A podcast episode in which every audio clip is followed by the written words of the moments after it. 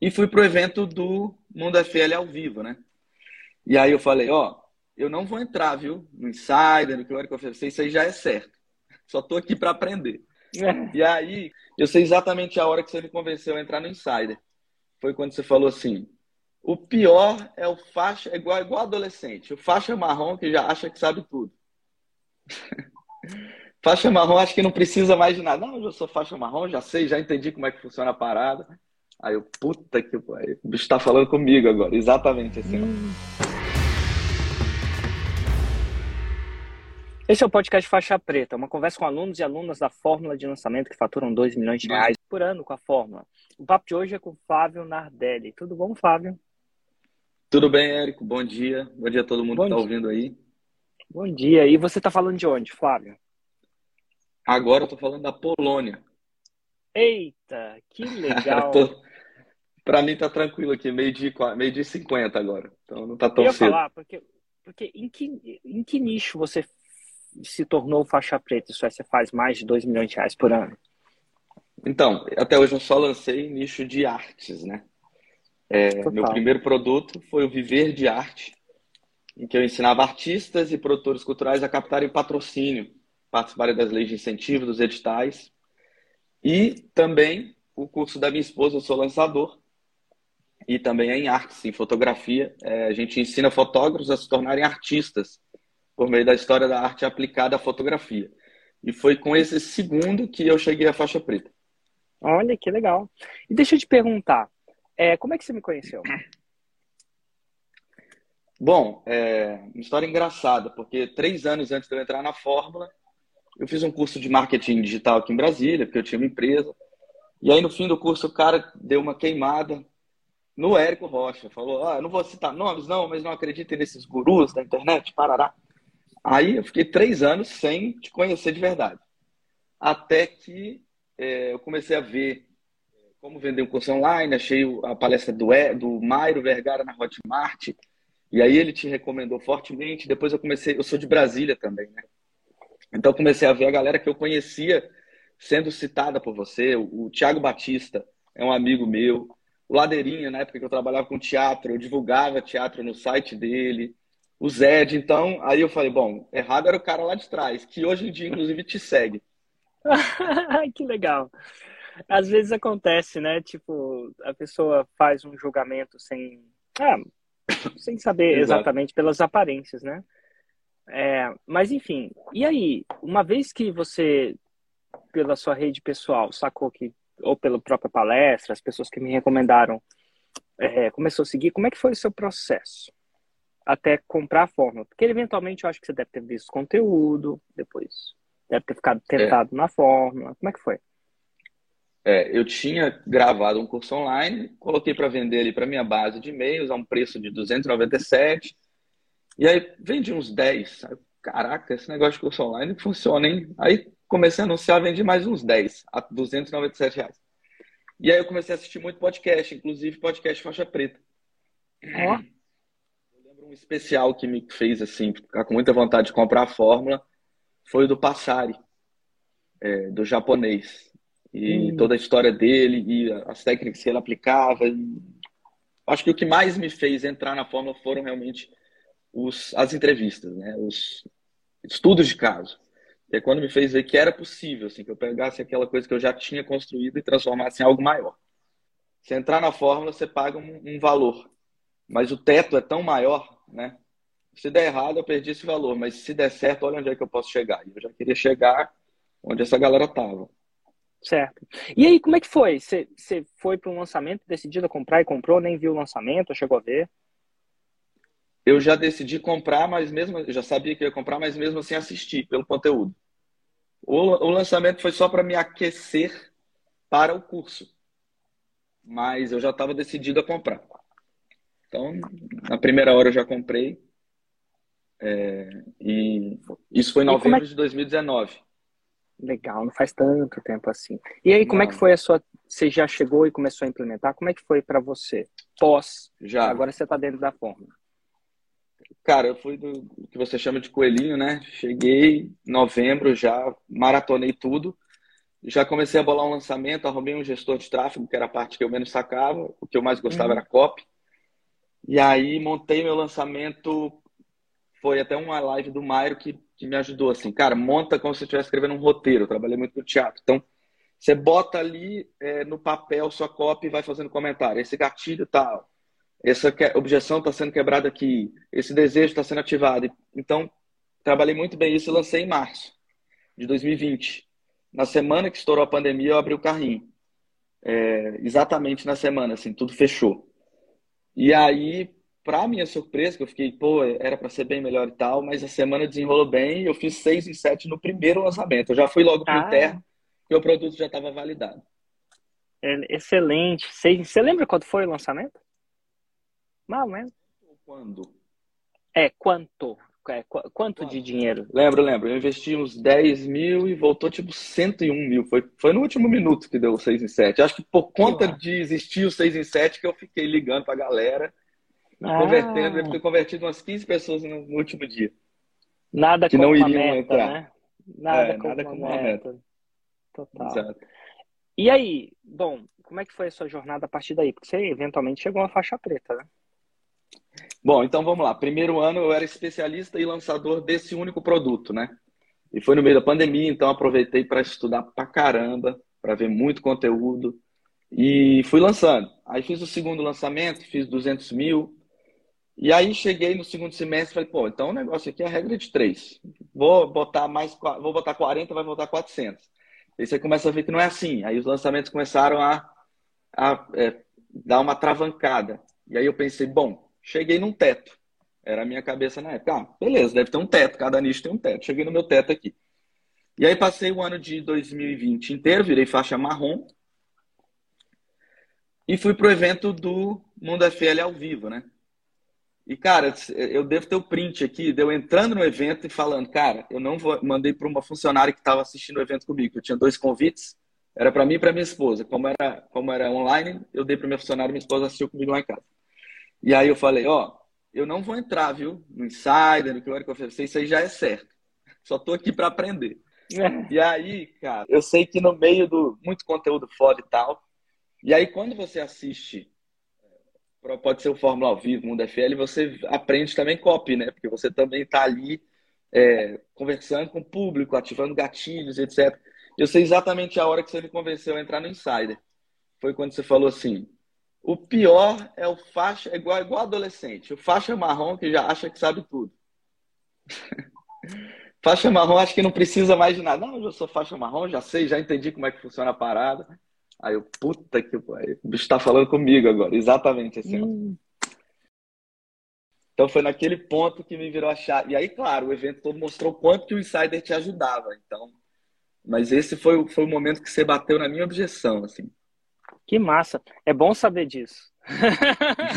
tá vendo? Muito Funciona, né? Disso. Funciona. E é porque é verdade, né?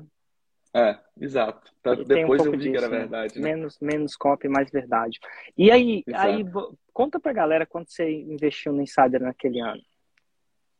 Porque isso, isso dá contexto, o quão difícil ou fácil ia ser a decisão de entrar pro Insider.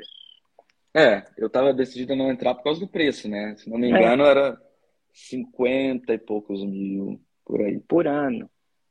Por ano. E aí, mas aí você, eventualmente, eu falo que você precisava ouvir naquela hora, você entra no Insider, paga o preço e entra. E aí a gente, é. vamos, vamos dar só um pouco de perspectiva, porque você não entra faixa branca, o Insider também é um programa de faixas brancas também. Você já entra faixa marrom e a gente tem um, um programa para faixa marrom, né? Ele é bem, também, né? Ele é bem, bem customizado para a pessoa, Sim. tipo uma mentoria, mentoria customizada. Você pode entrar uhum. super cru ou não. E quando você, você lembra quando você tinha faturado naquele ano? Acho que era 2020, né? Ou 2000 e... é. Não, 2020. Você lembra quando você tinha eu lembro que, Eu lembro que eu bati a faixa marrom em outubro. Então foi quase hum. no fim do ano. Então não deve ter passado muito de um milhão. Foi um milhão duzentos mil no máximo. Acho que eu fiz um lançamento depois pequeno, talvez um, um meteórico também. Um milhão e aí você um milhão e mais um pouco mais de um milhão. E tipo assim, é, um, é uma barreira difícil de você aumentar. Mas se aumentar, é. o teto, o teto é grande. Exato. A luz do fim do túnel é uma luz boa. Mas é. como é que foi o programa para você? Eventualmente, quanto você bate em 2021 agora no Insider? Bom, o programa, é, no, no Mundo FL eu vi o tanto que eu não sabia, o tanto que eu tinha que aplicar. Então, da mesma forma, e aí eu já achava que eu tinha chegado num teto, né? O maior lançamento do ano tinha sido 200 e poucos mil, enfim. E aí eu chego no Insider, aplico tudo que eu tinha aprendido lá, regravo todos os meus CPLs, começo a colocar uma tonelada de depoimentos nos momentos certos, depoimentos que, que ao mesmo tempo que mostram o testemunho, quebram uma objeção, que era o que tinha ali no Mundo FL, né? Ah, o cara fala, eu falo lá da comunidade, aí eu boto o depoimento da pessoa falando quanto que a comunidade é foda e por aí vai. É, fiz, fiz o primeiro desafio do Insider, que tinha muita live de aquecimento que eu nunca tinha feito. Eu fazia aquelas lives semanais, mas não tinha feito as lives de aquecimento. Então fiz umas 5 lives, 6 com depoimento, quase 10, acho que foram 20 lives, né? 10 de conteúdo, 10 de, de é, entrevista, conteúdo sempre objeção, oportunidade, por aí vai. E aí o tal do teto que eu achei que eu tinha batido foi meu primeiro lançamento de 2021, estourou o teto. Eu fiz 415 mil. Foi assim, uma explosão. Entrou aluno pra caramba. Foi um negócio de louco. E, e, e só colocando em contexto, uma, já, num contexto onde você já estava sentindo o teto no ano anterior, né? Tava. Então agora você vai lá e 150. é, exato. 150. Não tava passando de 100. Pra 400. É, chegou a 200, depois desceu, sabe? Eu tinha, parece que eu tinha tra travado em algum ponto. E é massa, porque a gente está falando do lançamento de 200 indo para 400, a diferença dá para comprar um carro, né? É, dá. É. Bom, bom carro. Dá para juntar um dinheirinho. E eventualmente você fecha o ano com quanto de faturamento? 2021, que é o ano passado. É. Mais ou menos. Foi mais ou menos, mais ou menos na mesma época que eu bati a faixa preta, acho que em setembro. Uhum. E eu devo ter, ainda fiz mais uns dois lançamentos, devo ter fechado o ano com 2 milhões e meio de reais faturados. Agora 50 mil tão caro não é, né? Não, não, de jeito nenhum. Tão caro não é. Foi e muito assim, bem investido. E Flávio, eu vou te falar o seguinte: a razão, e eu falo isso, algumas pessoas já pegaram isso, vou falar isso mais oficialmente, assim, em cima da mesa, em vez de ser embaixo. A razão de eu te trazer aqui, você bem sabe, é inspirar pessoas, mostrar que é possível. Aí eu tento trazer pessoas de tudo quanto é nicho, né? Tipo, você é o nicho da arte, né? E algumas pessoas de arte acham que elas, elas vão se identificar mais com você, com a, com a sua trajetória, isso é normal. Então, uhum. essa é uma das razões. Alguma das razões que eu trago a pessoa aqui é para alunos da Fórmula eles aprenderem algumas coisas. Então a gente sempre sabe que essa jornada até a faixa preta deixa lições, deixa rastro. Isso é, é, é uma segunda. Mas tem uma terceira e a, terceira razão, sim. E a terceira razão, confesso para você que é egoísta. Já falo já que é egoísta do negócio. Eu sou um professor, eu sou um, um empreendedor. Eu estou procurando. E você sabe que nessa história de. Acho que você está no Insider desde 2020 passou 2000, não, perdão, 2021, né? Então você está no 2022 e uma das razões que eu faço é é a melhoria contínua do programa. E eu não uhum. é, é, raro eu conseguir parar e não é raro, mas eu uso essa eu mato dois coelhos, três coelhos com uma cajadada só nessa entrevista. Começa a entender algumas das coisas que funcionaram para você, porque você foi de um, de um faturamento de um milhão e pouco para um faturamento de dois e meio, né? Então é um ganho de performance. E sem querer ser uhum. um falso demagogo, um utópico de saber que tudo é só pelo insider, tem muita coisa que está em jogo, não quero merecer isso, desmerecer isso, mas eu acredito que o insider deve ter tido, alguns entregáveis do insider deve ter feito a diferença para você. Deve ter uhum. sido. Então, aqui eu uso um pouco mais. Vou começar para a parte mais egoísta primeiro. Qual, assim, de um milhão para dois milhões e pouco, né? Dois milhões e meio. É, inclusive, o pouco agora é metade do outro, né? Uhum, uhum. Dois milhões e pouco é 500 mil. Para muita gente já, já, já é. resolveria muita vida, né? O que, que você é. acha? Qual, qual, particularmente, para o Flávio, qual foi um ou dois entregáveis que você acredita que no seu jogo mudou o jogo? Ah, dois entregáveis que mudaram o jogo. Primeiro, as análises de lançamento com as faixas pretas. Hum. Então, é uma hora e meia de análise profunda e, com, e, e de acordo com o nível que você está, né? Então eu lembro de uma análise com o Lorival que ele bateu o olho, falou, pô, você tá, eu tinha feito um lançamento muito bom, ele falou, bom, você tá aqui, cara, você já tá muito bem, agora você precisa disso, disso, disso, disso, disso, pruf, fez um checklist de coisas para fazer. Eu não fazia, por exemplo, a comunidade, o R2X, etc. E aí, esse aí, algumas análises, essa só uma que eu lembro de cabeça, assim, mas como você tem direito a várias análises, isso aí muda, muda muito o jogo. Isso aí paga, uma análise dessa do Lorival, dependendo de como você tá, paga o insider. É exatamente é, e assim, isso. E para quem não sabe, assim, quem entra no Insider, toda vez que lança, depois de lançar, ele ganha uma análise com faixa preta, que é uma análise, é um zoom. Um zoom de uma hora e vinte, uma hora e meia, às vezes onde o faixa preta vê exatamente o que você fez. Assim, pega os seus vídeos, abre seus vídeos, abre suas métricas, se eu posso falar essa palavra métrica, seus números, né? Abre, abre a parada e analisa e te dá um checklist de, da, do que você tem que fazer para melhorar aquela performance no próximo lançamento. Essa análise é individual e é com faixa preta em zoom. Né? Então, isso é o que, é, é, tá, é, por enquanto, é o entregável que eu não posso tirar, porque aparentemente ele muda o jogo mesmo. Muda, então, né? e, aí, e aí toda vez que você lança, você tem direito a uma, né? Toda vez que você tá, lança e tá no programa, claro, né? Você tem direito a uma, isso muda o jogo mesmo. Mas que outro entregar você curtiu e acha que realmente não foi demagogia, não foi para você acha que realmente mudou, mudou o jogo para você? Eu fiquei entre duas, né? O evento, que tem muita palestra, muito conteúdo, mas vou te falar que uma coisa que eu só tive acesso no Insider foi a comunidade. Hum. E o que, que a comunidade, a comunidade do Insider é diferente de, por exemplo, a comunidade do Fórmula ou alguma outra comunidade? Ah, acho que junta com a questão da análise. Por exemplo, lá a galera posta os debriefings. E aí o debriefing ah, é aquela coisa que você. Explica pra galera o que é o debriefing. É. o debriefing é o seguinte: quando, quando você faz um lançamento, você posta todos os detalhes do lançamento. Quanto você investiu, quanto você fez de lead, quanto você faturou em cada tipo de produto, depois o que deu certo, o que deu errado. Então, ali todo dia você está bebendo com conteúdo da vida real. E se você quiser, você ainda vai lá na, na área de membros e pode ver a análise de um debriefing que você gostou.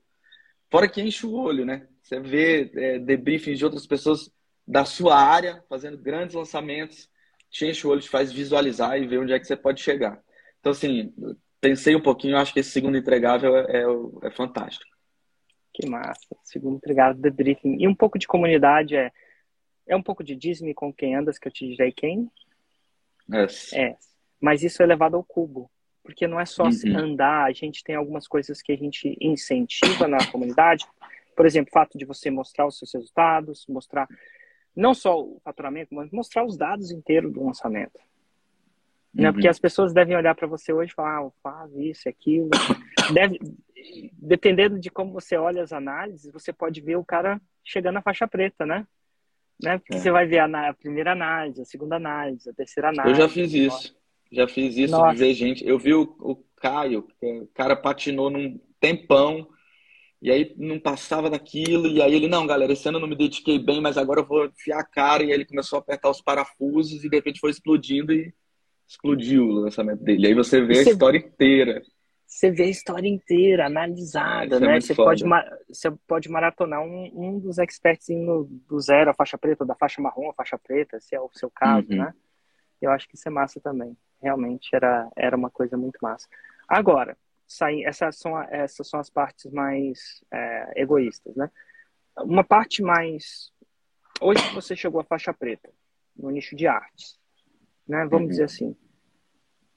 E o que, que você acha que é um erro que alguém que está começando vai tender a cometer nesse processo? Então, algumas coisas do tipo, faça isso, eu quero saber algumas coisas, sabendo do que você sabe, alguma coisa do faça isso, né? Tipo, e alguns erros que não, esse é clássico, esse, porque até porque uhum. na comunidade o negócio você acaba conhecendo a galera, né?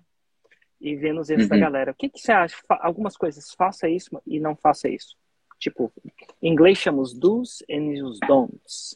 Os sims e os nãos. Vamos tentar explorar um pouquinho disso da sua cabeça.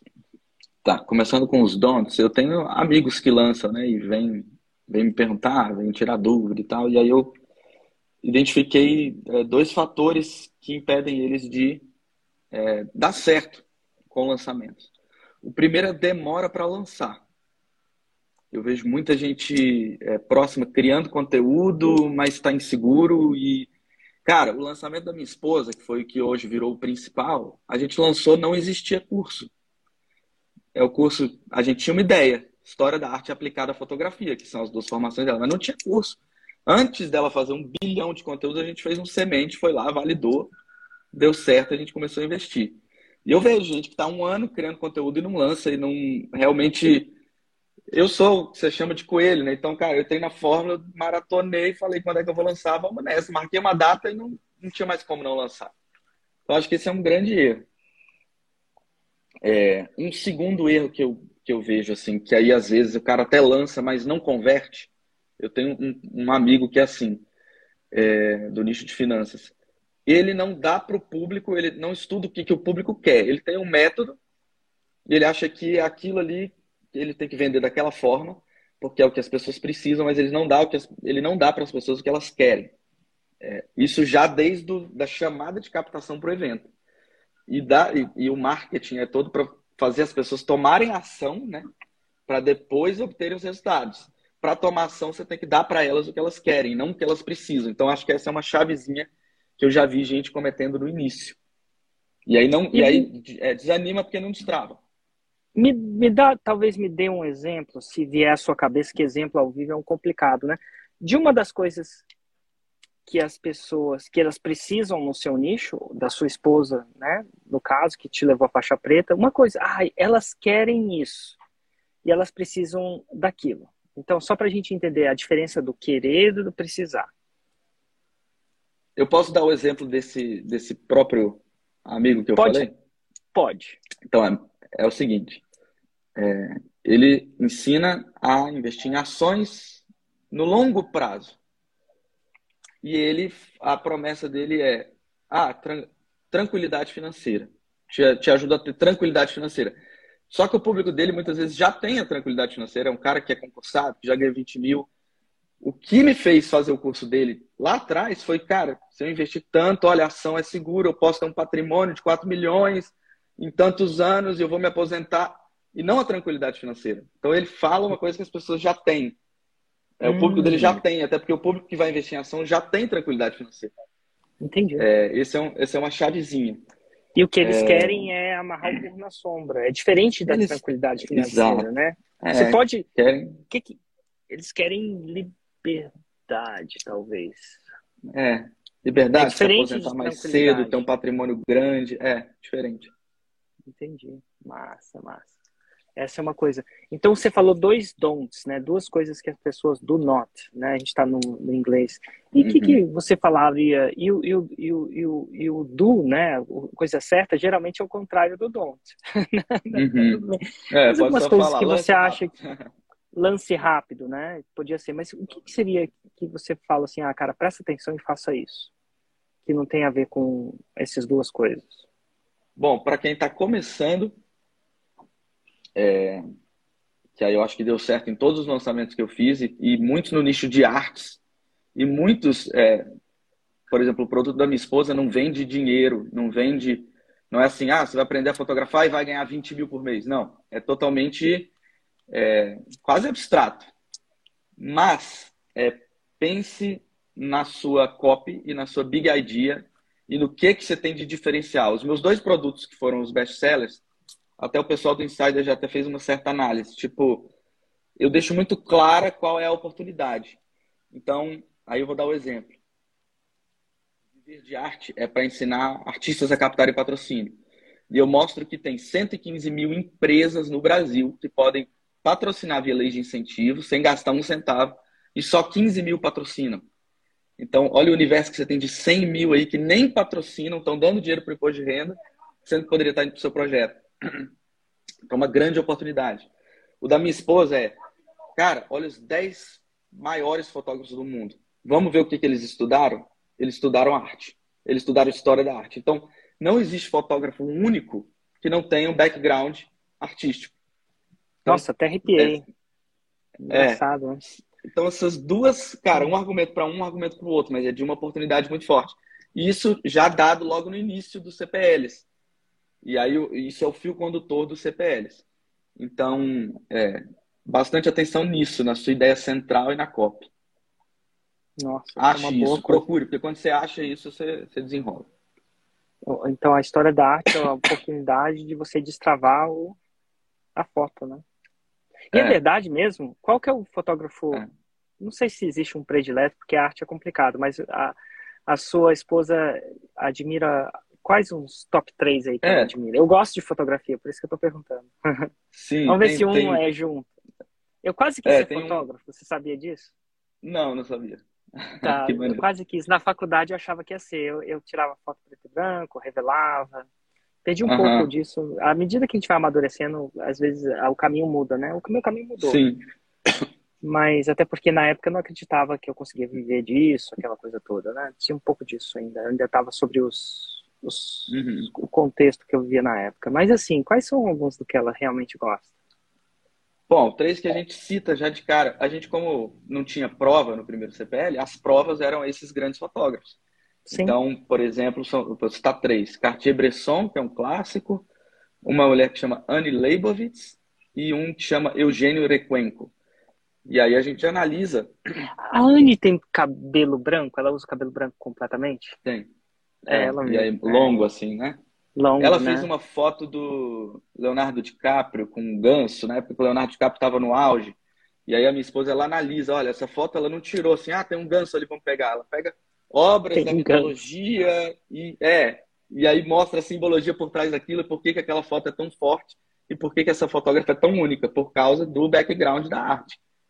E por isso que ela fotografa para os famosos, para as grandes revistas Cara, e por aí vai. Você falou dois, você falou dois ou duas. A Anne. E tem o, Eugênio, é, o Cartier-Bresson, que é um clássico da composição, que é o primeiro a, tra a trazer a fotografia para o status de arte, a expor no, né, em grandes museus, no MoMA, etc. E um que chama Eugênio Recuenco, que também bebe, bebe muito de, de, Picasso, de grandes artistas, de Hopper, e também é grandíssimo fotógrafo, bem reconhecido. Legal. Por, fazer fotos únicas, né? E você mora na Polônia por quê? A gente está aqui na Polônia agora, mas até que venha calhar, porque uma das coisas que me trouxe a faixa preta também foi que para os meus alunos, eu, eu boto, por exemplo, numa turma 350 alunos que estão fascinados pela expert, querem um contato presencial e fascinados por fotografia e, e a comunidade. Então a gente criou uma experiência fotográfica, uma viagem fotográfica para a Polônia que é exclusiva para os nossos alunos. E a gente veio aqui entregar essa viagem. Por que a Polônia? Ela é polonesa. Ah, sua esposa é polonesa. De é, verdade é. mesmo. É, de verdade. Ai, que Uma descendente, não, é polonesa mesmo. Morou aqui até os 20. Nossa. Polonês, eu, eu, eu já fui há um tempo, tinha muito amigo polonês quando vivia na, em Londres, era um reduto, é, reduto é a palavra errada, uhum. era um um polo de polonês, assim como é de brasileiro também, né? Tem muito brasileiro uhum. em Londres e tal. Eu já fui na Polônia algumas vezes, muitas uhum. vezes tal, então. É. É, ah, complicado, uma polonês. viagem fotográfica fala... no futuro é uma boa, hein? Eita ferro, que louco. Que massa. Cara, e ela é falo, é polonesa e ela gosta de. É, mas vocês vão aí ou vocês, vocês. Então vocês não moram aí, vocês estão entregando esse produto três anos que ela não vinha, porque teve a pandemia, e a gente veio entregar o produto e passar uns dois meses. Ela vai passar uns três meses aqui, mas a gente mora em Brasília. Que legal. Massa. E que louco também você poder fazer isso. E essa experiência é uma experiência física, né? Tipo, a pessoa vai aí, é. fotografa com ela. E... É. Então, isso é mais um. E você usa rodando. a fórmula para vender isso? Ou você... Uso. É, a pessoa entra no curso, ela cai num formulário, de boa, num vídeo de boas-vindas, e aí ela já, a gente antecipa um pouco a viagem no CPLs. Muito bem-vinda. Bom, como você sabe, a gente faz uma viagem, clique aqui para você aplicar o interesse. E eu usei o espartano, onde ela aplica, ela tem que dizer por que, que ela tem que se candidatar, porque as vagas são poucas, ela tem que dizer se ela tem o dinheiro para a viagem, quanto custa. Só que eu fiz um mix. Depois disso, eu vou esquentando o pessoal, chamo todo mundo para um webinário no Zoom, que aí eu fiz como um semente. E a gente organiza uma cópia de um semente e no final abre as vagas. E assim, o nosso high ticket deu muito certo. Impressionante. Que massa. E quanto custa? Eu sei que deve custar. Viagem é super complicado, mas quanto, qual a média de investimento, assim? Ou quanto custa mais ou menos isso? Essa Olha, viagem? Com as, a, gente não, a gente não vende as passagens. É, sem as passagens, hoje por volta de 8 mil. E a gente cobra bem barato, inclusive. Inclusive no evento do Platinum, eu vi que a galera tá cobrando por viagem com mentoria, o no expert. caso, bem mais, assim, é, porque o expert está lá. Mas a gente também é, tem uma certa escala, né? 44 é. pessoas por turma e tal. E aí, é, com aí as passagens, se você comprar bem, mais uns 6 mil reais. Então, Sim. Sai por volta de 14 mil. Que massa. É, realmente está bem. Eu fiquei até com vontade. Agora com mais tá vontade. Bem conta. É, é, tá bem conta, Érica. Que massa, cara. Muito massa. Flávio, muito obrigado por algumas razões, N razões, vários níveis. Um, para você me ajudar a melhorar, entender aquilo que funciona naquilo que a gente está fazendo. Outra, por estar tá fazendo isso tanto no mundo físico quanto no mundo digital. Para quem perguntar, será que isso funciona para vender viagem? Você está vendendo uma viagem, uhum. né? Então, uhum. poucas pessoas, às vezes as pessoas ficam muito talvez bitolado até por minha culpa, né, de mostrar só casos de pessoas que fazem isso no mundo digital.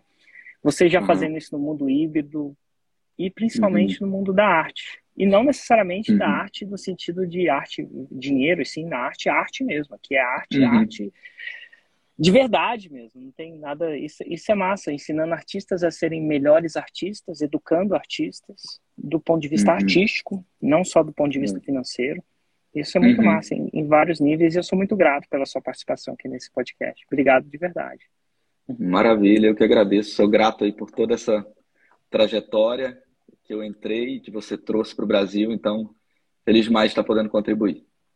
Tá joia. Um grande abraço para você. Tchau, tchau. Valeu, Érico. Um abraço. Tchau, tchau, pessoal. E ó, se você é aluno da Fórmula e quer participar do Mundo FL, ainda dá. São mais de 9.700 e alguma coisa ingressos vendidos agora. Vai ser incrível. Vai ter networking, vai ter nesse mundo aí, FL. A gente vai fazer muita coisa. Dia 15, 16 e 17. Você vai poder assistir de qualquer lugar que tenha uma boa conexão de internet. www.mundofl.com.br ou link na minha bio. Tá bom, gente? Um grande, grande abraço.